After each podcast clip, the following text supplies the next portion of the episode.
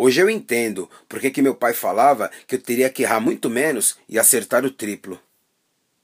Fica cada dia mais claro aquelas horas que me obrigava a deixar os meus brinquedos de lado, ficar mó tempão ali, ó, forçando minha vista, devorando aquela porrada de livros. Os moleque todos indo rachar um basquete na quadra ali dentro da favela. E eu, lá, puto da vida, não aguentando mais ficar lendo aqueles negócios de Malcolm X, Zumbi dos Palmares, Luther King, Mandela. E a minha tia, ó, nem dinheiro tinha e mesmo assim novinho me levou para andar de avião. Fui lá para BH. Ô tia, por que, que a gente não vai de busão? Porque eu quero que você aprenda a voar. Mano, que louco, né?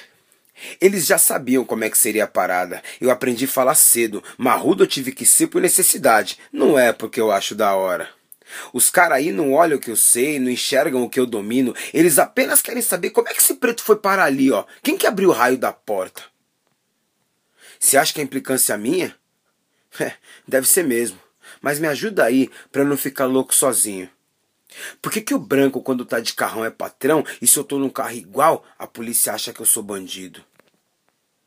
Não tô querendo tumultuar nada, não tô querendo meter o louco, eu tô apenas perguntando. Por que, que aquele dia no centro de São Paulo a porta giratória da agência bancária só deu pane quando eu tava passando?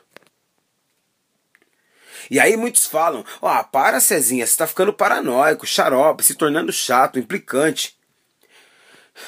Mas não tem resposta porque o recepcionista do hotel afirmou que eu era o motoboy entregador de marmita quando na verdade eu era o palestrante. Essas paradas de que o preto é mais preconceituoso com o próprio preto eles falam por aí, ó, acredite em mim, é estratégia, mentira. Tudo palhaçada. Ai, segurança, fica tranquila que nem 1% da educação, formação que eu já carrego comigo não cabe na mochila aí que você acha que eu vou encher de coisa roubada. Mas eu não posso ser generalista com essa covardia com as pessoas que convivem comigo diariamente, porque eu estaria sendo muito ingrato. Geral fechou no Face, Instagram, mostrando o dedo do meio para aquele ciclista racista que em voz alta no parque me disse: Vai correr na rua aí, ô seu macaco. Quem tá no topo do Brasil não me representa. E nem precisa ficar falando que seu avô do avô do avô era preto do cabelo duro. É a mesma conversa toda vez. O que vocês chamam de besteira, eu chamo de história. E se a história é nossa, dá uma segurada aí. Porque quem vai contar é a gente. E não vocês.